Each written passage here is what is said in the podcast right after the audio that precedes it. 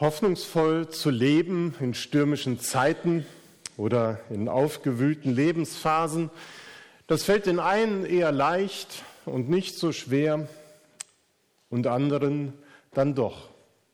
Mir persönlich ist eher ein optimistischer Blick in die Zukunft geblickt, äh, gegeben und es muss schon viel passieren, dass ich nicht die Hoffnung habe, dass ich Schlechtes zum Besseren wenden könnte. Anderen, die eher pessimistisch in die Zukunft blicken, haben da vielleicht weniger Hoffnung.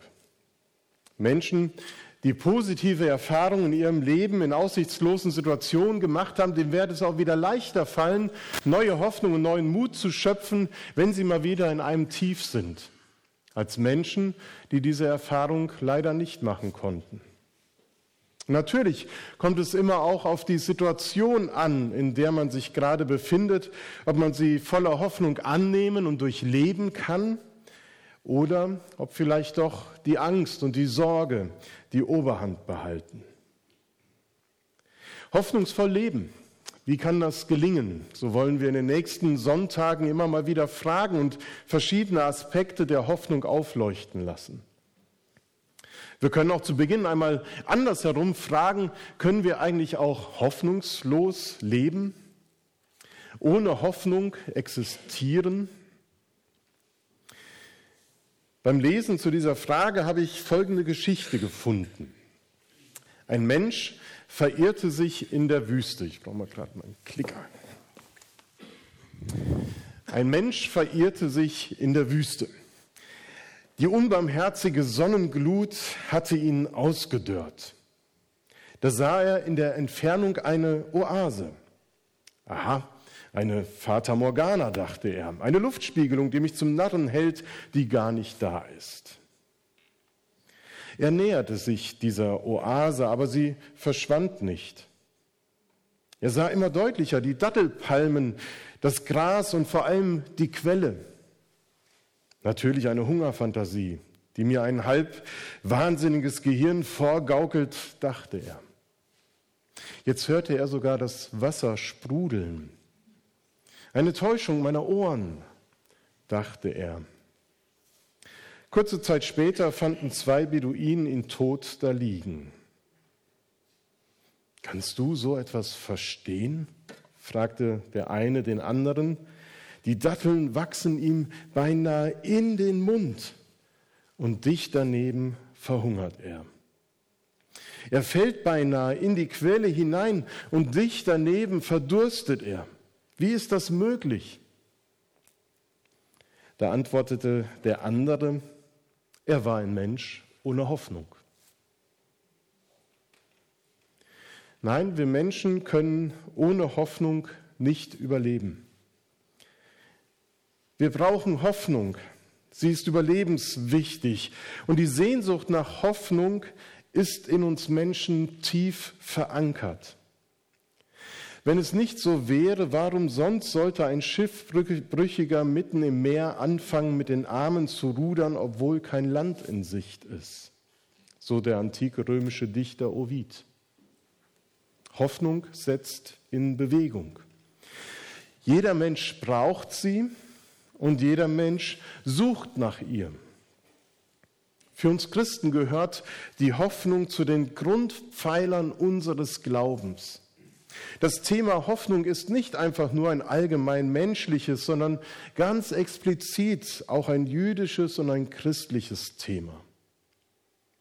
Jüdisch, weil schon im Alten Testament ganz große Hoffnungsbilder gemalt werden, Propheten Worte der Hoffnung sprechen und die Wende zu einem besseren und die Hoffnung auf eine bessere und gerechtere Welt verkünden.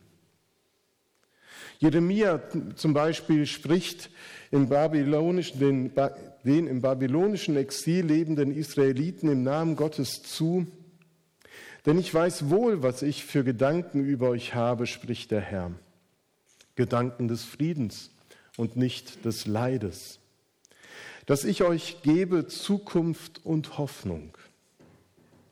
Und der Prophet Jesaja, so hören wir es oft an Weihnachten, verheißt dem Volk, das im Finstern wandelt, ein großes Licht. Die Zeiten, in denen die Hoffnungsbotschaften hineingesprochen wurden, waren andere als heute. Die Menschen haben anders gelebt als wir heute. Und dennoch gibt es doch so viele Situationen, Probleme, Macht- und Besitzstrukturen, in welche vor allem auch die kritischen Prophetenworte top aktuell hineingesprochen werden. Wo wir auch merken, dass in unserer Zeit diese Worte nichts von ihrer Aktualität und von ihrer Bedeutung verloren haben. Wie steht es um unsere Hoffnung für den Frieden im Nahen Osten? Um die Hoffnung, dass unsere Kinder in einem geeinten Europa in Frieden leben werden. Haben wir Hoffnung, dass Rohstoffe, Wasser, Lebensmittel, Reichtum in Zukunft gerechter verteilt werden können?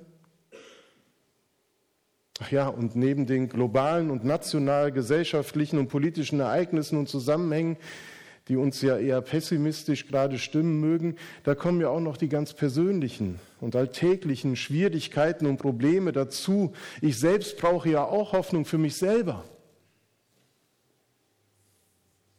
Wie kann ich angesichts all dessen hoffnungsvoll leben? In den Gottesdiensten der nächsten Wochen wollen wir dem nachgehen und wertvolle Aspekte der christlichen Hoffnung und was sie für unsere Lebensgestaltung und Haltung bedeutet, neu entdecken. Ein paar Ausblicke möchte ich heute geben und sie dann in den nächsten Wochen vertiefen. Einige Anhaltspunkte, was hoffnungsvoll Leben heißt, haben wir eben im Poetry-Video von Hans-Joachim Eckstein gesehen. Weiß nicht, bei welcher Aussage du hängen geblieben bist. Ich war bei dieser angesprochen.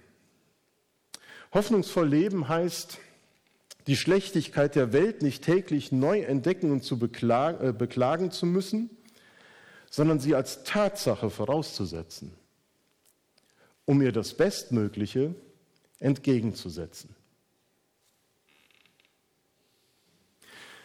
Ich bin überzeugt, das Bestmögliche, das wir als Christen den Schlechtigkeiten dieser Zeit und dieser Welt entgegensetzen können, ist eben unsere Hoffnung. Der erste Petrusbrief geht ja davon aus, dass Christen Hoffnung haben. Hoffnung, die über Hoffnung, über die wir mit anderen Menschen ins Gespräch kommen sollen. Hoffnung, die an Ostern mit der Auferstehung Jesu von den Toten ihren Anfang nimmt. Hoffnung, die für alle Menschen lebensnotwendig ist und natürlich von allen in hoffnungslosen Zeiten wichtig ist. Sind wir Menschen der Hoffnung? Ich hoffe ja. Wenn wir uns aktuell Gedanken um die Zukunft machen, dann kommen wir am Thema Klimawandel und was wir dagegen tun können, nicht vorbei. Es treibt nicht nur immer mehr Menschen um, sondern auch auf die Straßen. Zu Recht. Die Friday for Future Bewegung weist auf drängende Probleme hin, die uns schon längst bekannt sein sollten, vor der keiner mehr die Augen verschließen kann. Und deswegen ist es nicht nur zu begrüßen, sondern auch zu unterstützen, dass die Stimmen lauter werden. Unsere Welt wird es nicht überstehen, wenn wir weiterhin so leben, als hätten wir 2,8 davon. Das funktioniert nicht. Doch über die Frage, wie wir unseren persönlichen oder gemeindlichen ökologischen Fußabdruck verkleinern können, sollten wir auch wissen, welche Hoffnungsbilder wir als Christen in Bezug auf die Zukunft mitzuteilen haben. Halten wir nur an der wichtigen und richtigen Parole Bewahrung der Schöpfung fest?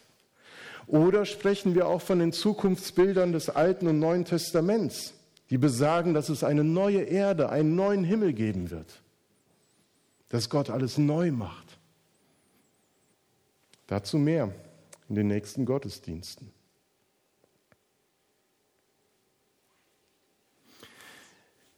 Was ist das Bestmögliche, das wir Menschen in Trauer und Verlustschmerz geben können?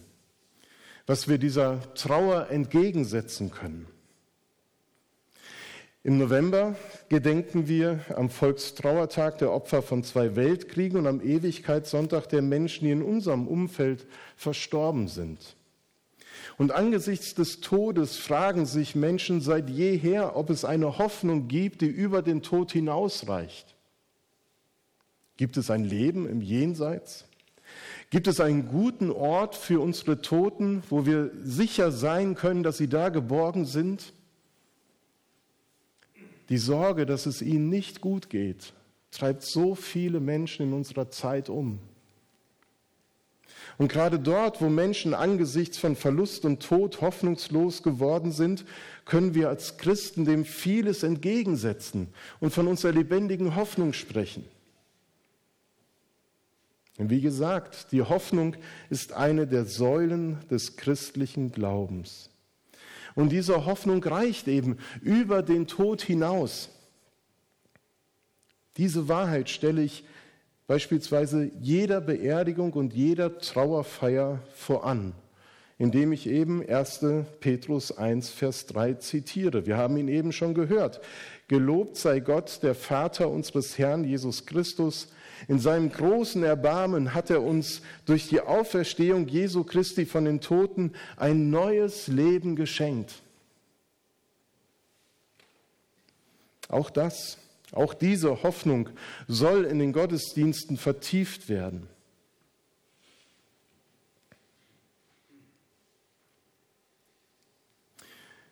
Viele jüdische Schwestern und Brüder hofften, dass sie in Deutschland wieder in Frieden ohne Angst auf Verfolgung, Verleumdung und Anfeindung leben können. Und seit Mittwoch bangen wir noch einmal mehr darum, dass sich Geschichte nicht wiederholt.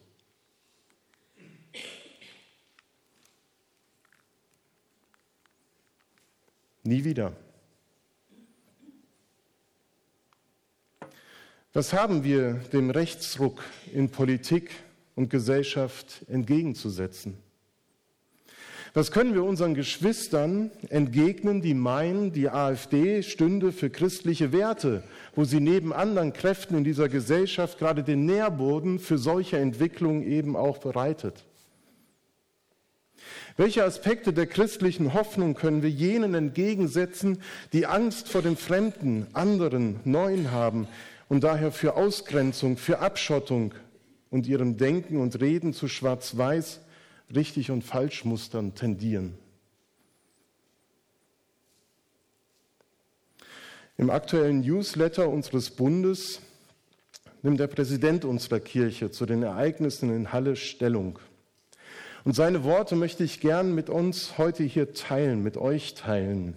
Denn auch er hat dem etwas entgegenzusetzen, nämlich Versöhnung. Versöhnung, die in unserem Glauben auch eine so wichtige Säule darstellt und die ein ganz starker Ausdruck von Hoffnung ist, die wir haben. Und so schreibt er, liebe Leserinnen, lieber Leser, wir Menschen brauchen Versöhnung und wir leben aus der Versöhnung. Das wissen wir Christen und Christinnen und haben diesen Versöhnungsgedanken tief in unserem Glauben verankert. Es geht um die Versöhnung mit anderen Menschen, mit uns selbst und unserer Lebensgeschichte, auch mit der Natur und über allem mit Gott. In Jesus Christus ist uns diese Versöhnung und die Möglichkeit, uns zu versöhnen, geschenkt worden. Den, der ohne jede Sünde war, hat Gott für uns zur Sünde gemacht, damit wir durch die Verbindung mit ihm die Gerechtigkeit bekommen, mit der wir vor Gott bestehen können. 2. Korinther 5, Vers 21. Mit Gott und der Welt versöhnt leben zu können, ist eine tiefe Sehnsucht, die in allen Menschen steckt. Aber es gelingt uns so schwer. Vielleicht deshalb, weil wir, diese entwaffnende, weil wir dieses entwaffnende Geschenk, das Gott uns in Jesus Christus gemacht hat, kaum annehmen können. Zu sehr sind unser Leben und unsere Welt geprägt von Angst, Hass und Vergeltung. Dabei ist diese Sehnsucht nach einer gesunden, heilen und friedvollen Welt so alt wie die Menschheit selbst. Im alten Israel führte diese Sehnsucht zur Schaffung und Ausgestaltung des Yom Kippur, dem Tag der Versöhnung. Auch soll euch dies eine ewige Ordnung sein. Lass mal bitte weiter. Am zehnten Tage des siebten Monats sollt ihr fasten und keine Arbeit tun, weder ein Einheimischer noch ein Fremdling unter euch. Denn an diesem Tage geschieht eure Entsühnung, dass ihr gereinigt werdet. Von allen euren Sünden werdet ihr gereinigt vor dem Herrn. Was für ein Zuspruch und was für eine Gnade und alle sind mit eingeschlossen. Und genau an diesem Tag entschließt sich ein junger Mann, offensichtlich radikalisiert und verblendet, in einer Synagoge eindringen zu wollen, um Menschen umzubringen. Was für ein Wahnsinn! Nie wieder, hieß es nach der Nazidiktatur in Deutschland und dem Holocaust. Nie wieder soll von deutschem Boden ein Krieg ausgehen. Nie wieder so soll, etwas, soll so etwas Schreckliches geschehen, dass Menschen brutal umgebracht werden, weil sie Juden sind. Nie wieder. Und doch geschieht es. In Halle, mitten in Deutschland. Der Täter kommt nicht zu seinem Ziel. Dafür müssen andere Menschen, Passanten, die zufällig vor Ort waren, sterben. Er selbst überträgt den Weg zum Ort des Geschehens und seine Taten via Kamera live ins Internet. Es ist unglaublich und unsäglich, was hier passiert ist. Alle aufrechten Menschen können nur entsetzt und hoffnungslos auf das Geschehene blicken. Der Täter ist von der Polizei gefasst worden und wir werden über die Medien mit Sicherheit in, nächsten, in nächster Zeit noch manches zu ihm hören. Wichtiger, so Michael Noss, scheint mir aber zu sein, wie die Gesellschaft und die Politik insgesamt mit diesem Ereignis umgehen. Man redet von einem Einzeltäter. Aber ist es wirklich nur einer? Hat sich nicht längst ein Klima breit gemacht, in dem Menschen ausgegrenzt, diffamiert, beschimpft oder gar umgebracht werden, nur weil sie anders sind? Hat vielleicht längst ein Kampf angefangen, in dem Menschen, die sich auf einer vermeintlichen Verliererseite wähnen, rücksichtslos gegen andere und auch gegen sich selbst vorgehen? Wenn dieses nie wieder wirklich ernst gemeint war und ist, dann dürfen wir nicht zusehen und uns nur entsetzt abwenden. Dann müssen wir diesem Wahnsinn beherzt und deutlich entgegentreten. Das erwarte ich von der Politik, das erwarte ich auch von uns Christen und Christinnen. Verharmlosendes Abwiegeln geht nicht mehr. Die Juden sind unsere älteren Schwestern und Brüder. Sie sind und bleiben Gottes auserwähltes Volk. Aus diesem Volk kam Jesus Christus, der Versöhner der Welt. Ihm verdanken wir alles, was wir sind.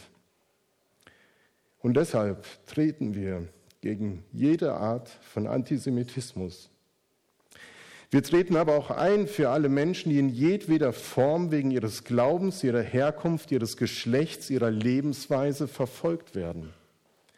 Das heißt für mich in diesen Tagen Versöhnung zu leben wir können nur hoffen und beten, dass dieses Ereignis von Halle uns alle wach macht und wir dazu beitragen, dass jeder Tag ein Tag der Versöhnung werde. Michael Noss.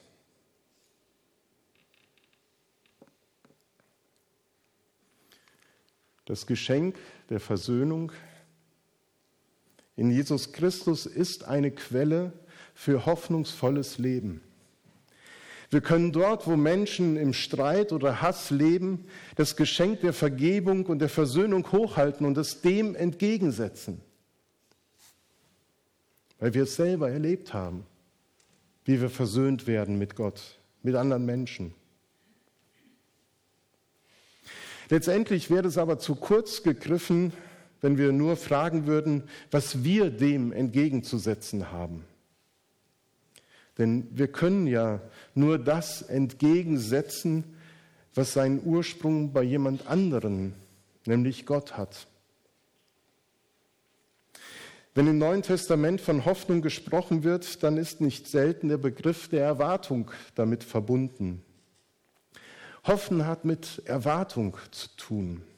Wer hofft, der erwartet etwas.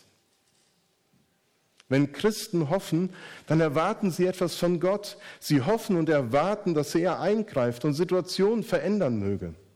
Sie erwarten, dass Gottes Kraft wirksam wird durch seine Kirche, seine Gemeinde, die einzelnen Christen dort, wo sie leben. Und wenn wir von hoffnungsvoll reden, Leben reden, dann müssen wir auch davon reden, dass diese Hoffnung auch auf Gott hin allzu oft enttäuscht worden ist. Selbstverständlich kann Hoffnung enttäuscht werden. Wer hätte das nicht schon erlebt?